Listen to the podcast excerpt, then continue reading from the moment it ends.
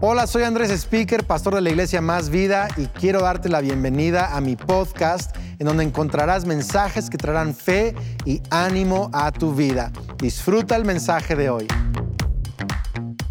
Bienvenidos de nuevo a Más Vida, a nuestra última reunión del año, este 31 de diciembre. Quiero leer un pasaje que Dios puso en mi corazón mientras estaba orando para esta última reunión del año. Está en Lucas 17 verso 11. Algunos ya quieren que se acabe el año y nunca más quieren volver a vivir lo que vivieron este año, pero, ¿sabes?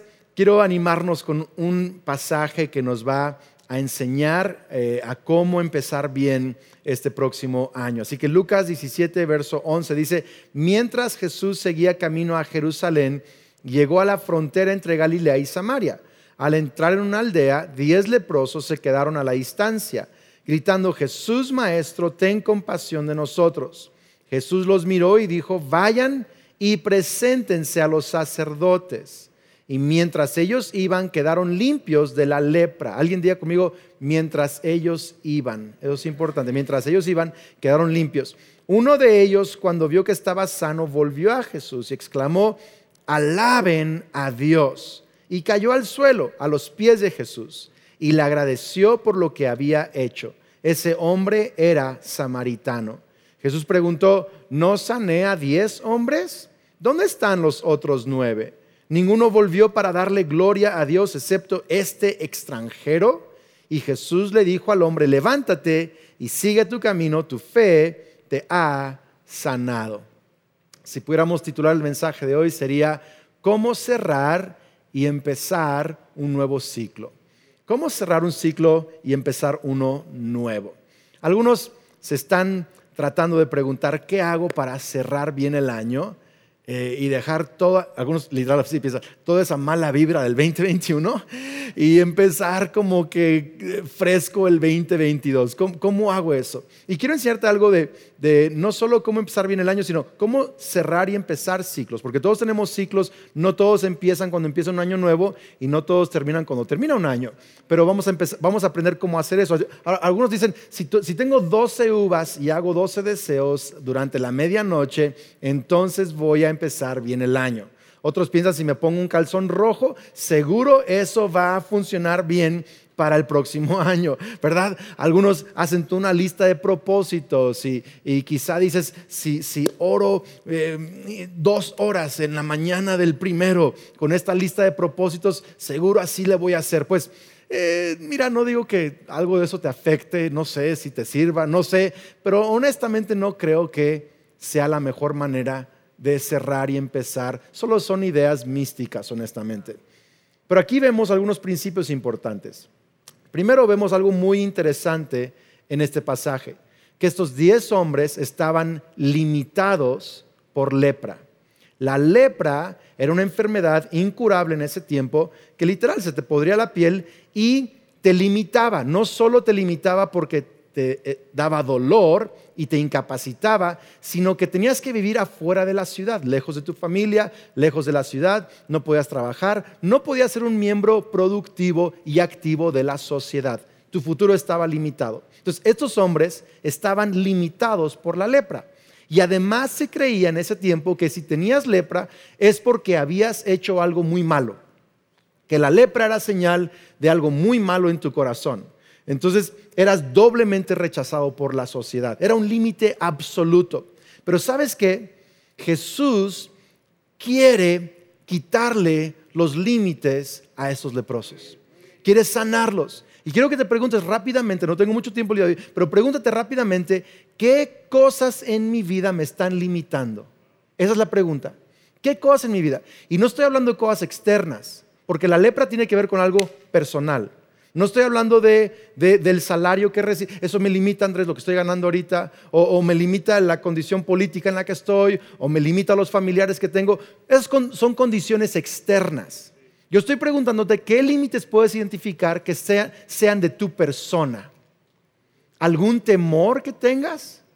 Quizá tienes temor a dar pasos de fe en tu vida. En lo personal, Dios me empezó a hablar este último año a orar y a creerle a Dios para comprar propiedades para la iglesia, terrenos, bodegas, iglesias. Y es de lo que más miedo me da en el mundo. ¿Cómo le vamos a hacer? Ni sé cómo. Pero ya empecé a orar, ya empecé a preguntar, ya empecé a hablar con gente, ya empecé a moverme. No sé qué va a hacer Dios, pero ese era un miedo que me tenía limitado porque yo creo Dios quiere darle a la iglesia nuevo territorio, ganar nuevas propiedades. Pero sabes, un temor me estaba limitando. ¿Qué te está limitando a ti? Puede ser que te está limitando que eres explosivo, eres muy enojón.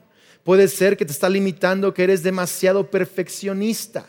Puede ser un pecado recurrente, un hábito que simplemente no lo puedes sacudir y caes en un ciclo de vergüenza y en un ciclo de culpa y luego dices, ahora sí lo voy a dejar y de nuevo caes otra vez en eso. ¿Qué, qué te está limitando?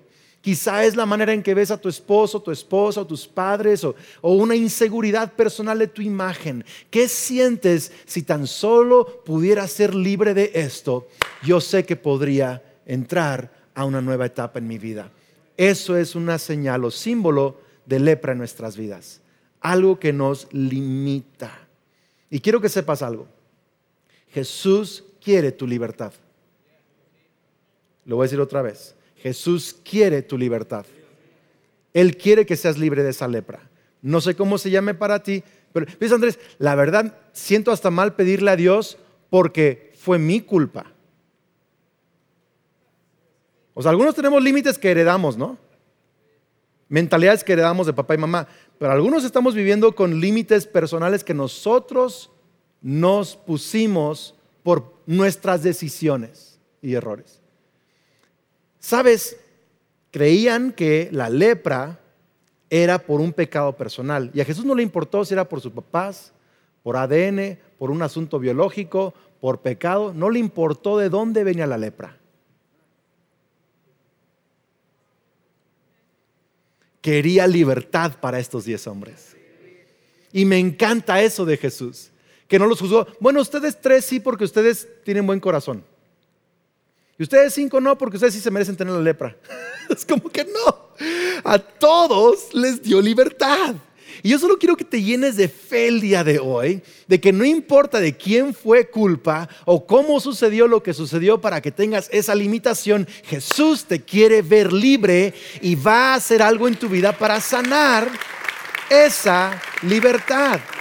Y me encanta porque, porque esos hombres dicen, ¡eh Jesús! Y le pidieron, ¿Qué quieren que les haga? Sánanos, sánanos de la lepra. Tuvieron que pedir. Y yo solo quiero animarte el día de hoy. Identifica tu limitación y esta noche, mientras tomamos la Santa Cena al rato, dile al Señor, yo quiero ser libre de esto en mi vida. Identifícalo. No quiero entrar al 2022 con esta limitación. Quiero ser libre en el nombre de Cristo Jesús. Ahora, ¿cómo podemos, cómo podemos aprender de estos diez leprosos? y colaborar con Dios para nuestra libertad. Porque Él da libertad, pero ¿cómo colaboramos con nuestra libertad? Ok, tres cosas que yo veo acá. Número uno, cuando Jesús los sana, no les dice, sean sanos. Hola, pues estaría padre, estás viendo la tele, toca la tele, toca la tele. No, no, no es así, no es así. ¿Qué les dice? Vayan al sacerdote les dio una instrucción. Y en el camino de obedecer la instrucción fueron limpios. En otras palabras, número uno, la obediencia nos sana. Si está tomando notas, eso vale la pena anotar. La obediencia nos... Hay veces que Dios te sana instantáneamente, hay veces que te da una instrucción. En mi experiencia, cuando se trata de una limitación personal, casi siempre me da una instrucción. O sea, nunca he sentido que Dios me sana mi limitación instantáneamente. Cuando se trata de limitaciones, siempre me pone algo que hacer. ¿Tiene sentido esto? Es más, si tú lees la primera parte del capítulo eh, de Lucas 17, si lees la primera parte, te vas a dar cuenta de los primeros versos que Jesús está hablando sobre perdón.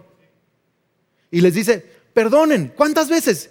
Siete veces siete. O sea, le dice, las veces que están todos los días, perdonen. Y dicen, ay Señor, aumenta nuestra fe.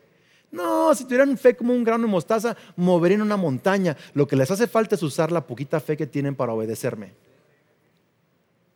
¿Por qué? Porque siempre que Jesús te pide algo, decir, ay, yo no puedo.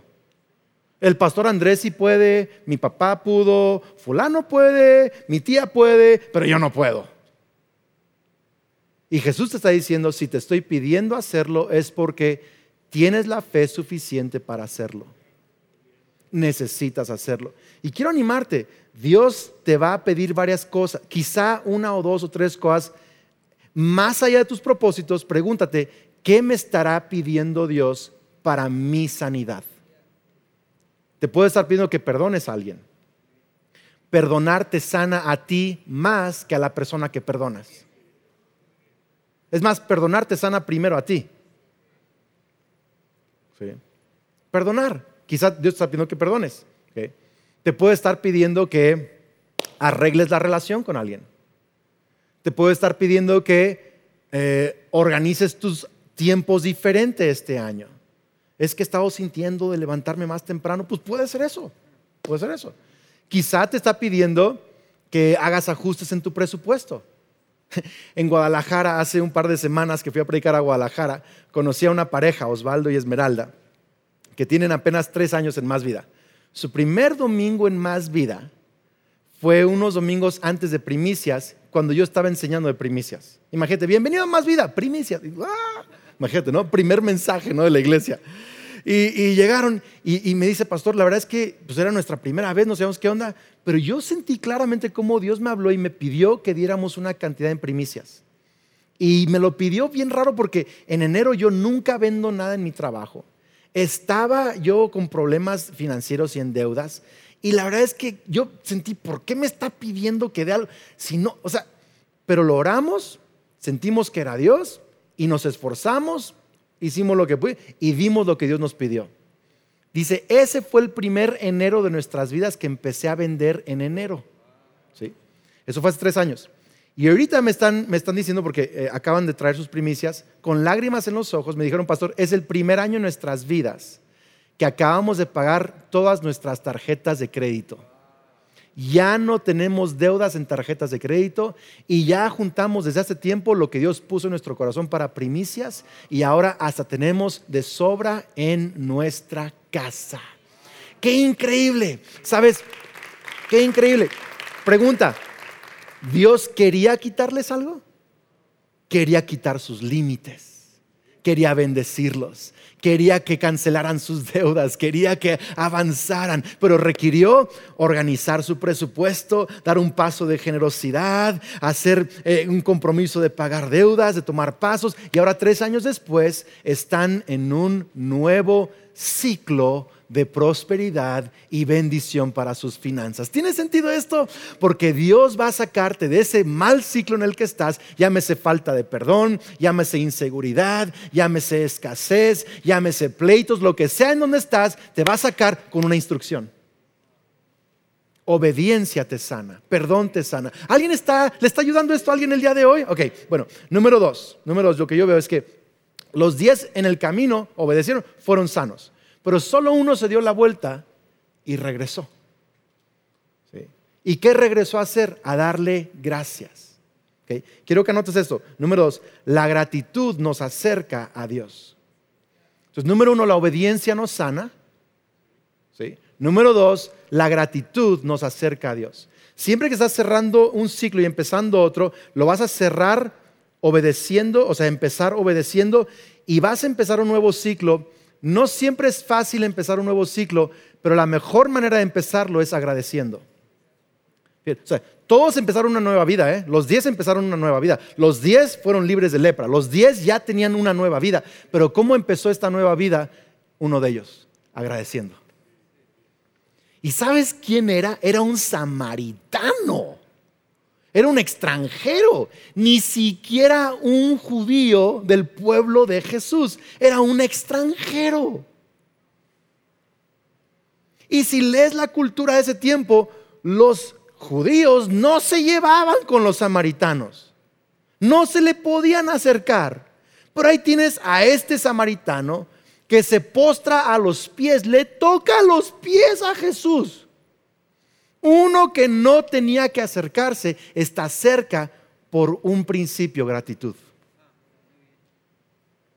Y sabes, tú y yo tenemos barreras que no nos permiten a veces acercarnos a Dios. Puede ser preocupaciones, puede ser prejuicios, puede ser afanes, puede ser vergüenza, puede ser lo que sea, puede ser una desilusión. Sentimos que tendríamos que estar en, en, algún lugar y no estamos allí, lo que sea. Hay cosas que nos mantienen separados de lo que Dios tiene para nosotros, pero la gratitud nos acerca, nos acerca. ¿Sabes? Siempre que, que, que le doy gracias a Kelly, siempre hay un acercamiento. Siempre que quizá no hemos tenido tiempo de platicar cosas, la, la, abrazo y le digo gracias por ser una buena amiga, por ser una buena esposa, te quiero mucho, etc. Hace un par de días tuvimos todo un día solos. Es una belleza eso. En el matrimonio, 24 horas solos es un lujo, ¿verdad? Cuando tienes hijos pequeños. Y tuvimos todo un día solos. Fuimos a un date, caminamos, nos tomamos de la mano, desayunamos chilaquiles. Fue maravilloso. Desayuno de chilaquiles. Y, y platicamos y nos abrazamos, nos acercamos. Y sabes qué? Dios quiere esa relación así contigo quiere esa cercanía contigo. Y la clave es la gratitud. Yo quiero animarnos este final de año e inicio del próximo. Si quieres cerrar un ciclo, a veces, a veces se cierra un mal ciclo solo cuando empiezas a agradecer.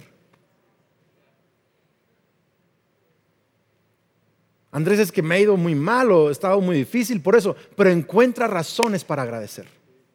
A veces solo el estar en una atmósfera de agradecimiento es como que te da una gracia nueva, una sabiduría y fuerzas nuevas para entrar a un nuevo ciclo. Es la gratitud, es la gratitud, es la gratitud.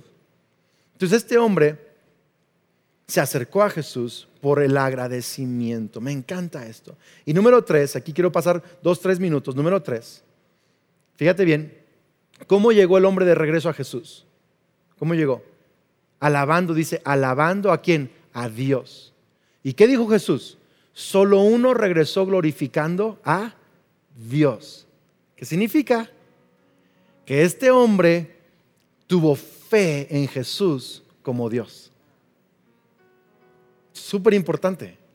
Porque la fe, número tres, nos rescata, así lo voy a decir, ahorita te explico, la fe nos rescata de la autodestrucción.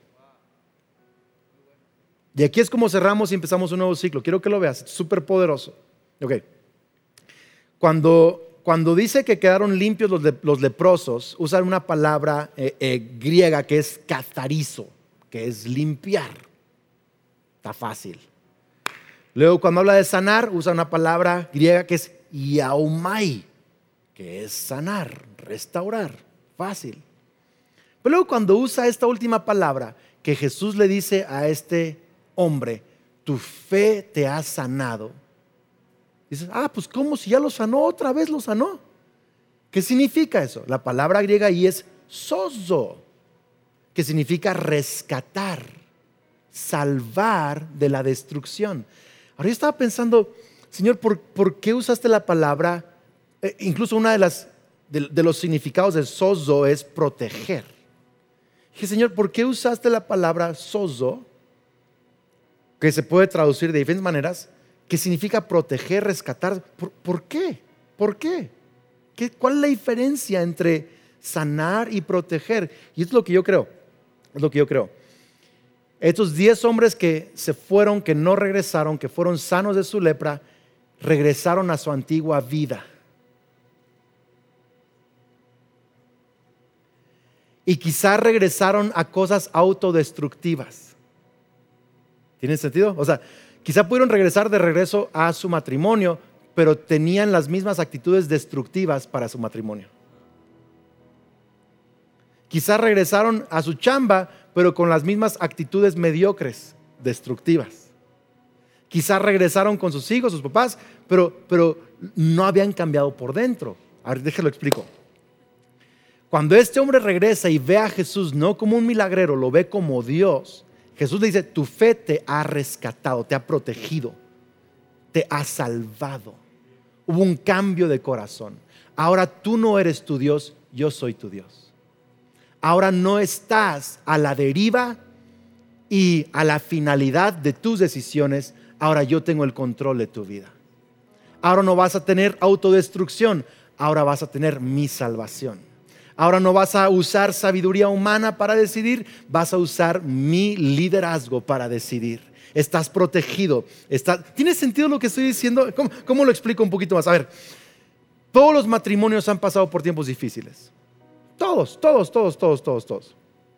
Yo me acuerdo que en algunos momentos yo pensaba, híjole, es que Kelly debería de ser como yo soy, entonces no tendríamos problemas. Y yo condicionaba mi felicidad en el matrimonio, el que Kelly y yo tuviéramos las mismas maneras de pensar, las mismas prioridades, todo igual, pero no funciona así. Incluso yo llegué a pensar, a lo mejor seríamos más felices si cada quien agarra su propio rumbo. Ay, pastor, ¿usted pensó eso? Sí, tú también y no te hagas. Nos pasa a todos, ¿verdad? Es parte de una condición humana. Pero ¿sabes qué me ha rescatado? De no decidir conforme a mis emociones, sino decidir conforme a Dios, es que Jesús para mí no es una religión, es mi Dios. Y eso me ha protegido, me ha salvado de Andrés. ¿Cómo lo explico? A ver, tu peor enemigo eres tú. Y el que te mete en ciclos destructivos una y otra vez, eres tú. Quien te protege y rescata de que tú te metas en ciclos otra vez es Jesús. Él te rescata de ti te rescata de tus malos deseos, te rescata de tus malas decisiones, te rescata de tus malas inseguridades. Él te rescata, Él te protege. Sí, ya sé que salvación habla de que un día estaremos en vida eterna y en el cielo y vamos a tener para siempre en la presencia de Dios. Ya sé que eso habla salvación, pero salvación también es aquí y ahora. Dios no solo quiere rescatarte del infierno en la eternidad, quiere rescatarte aquí del infierno de tus propias malas decisiones. De, los malos sí, sí, sí, de los malos ciclos en los que has estado metido. Y es Jesús. ¿Y sabes dónde está la onda? Fíjate, le dice, tu fe te ha sanado. Ahora, todos tuvieron fe para ser sanados, pero la fe de él fuera la fe para cambiar de Dios, de, de, Señor, de liderazgo, cambiar de vida. ¿Estamos acá? Por eso es que alguna gente cambian de esposa y terminan haciendo lo mismo con la nueva esposa que la esposa anterior. Porque cambiaron de esposa, pero no cambiaron de corazón. Se cambian de ciudad y otra vez están otra vez en los mismos problemas. Porque cambiaron de ciudad, no cambiaron de corazón. ¿Ok? Podemos hacer esto toda la vida. Tú y yo necesitamos que Jesús nos salve. ¿Cómo sucede? ¿Cómo sucede? ¿Cómo sucede? ¿Cómo sucede? Tu fe te ¿Qué fe lo salvó? ¿Qué fe lo salvó? Si todos tuvieron fe para obedecer y ser santos, ¿cuál fue la fe de este que lo salvó? La fe de ver a Jesús como Dios. Yo sé que parece súper sencillo, pero mira, míralo. Qué loco, un samaritano que ve a este hombre como Dios. Timothy Keller dice, Jesús estaba tan cerca a Dios Padre y estuvo dispuesto a ser desechado como un leproso fuera de la ciudad para que los que estábamos lejos fuéramos acercados. Él estuvo dispuesto a ser un leproso para que los leprosos seamos limpiados. Él nos ve así.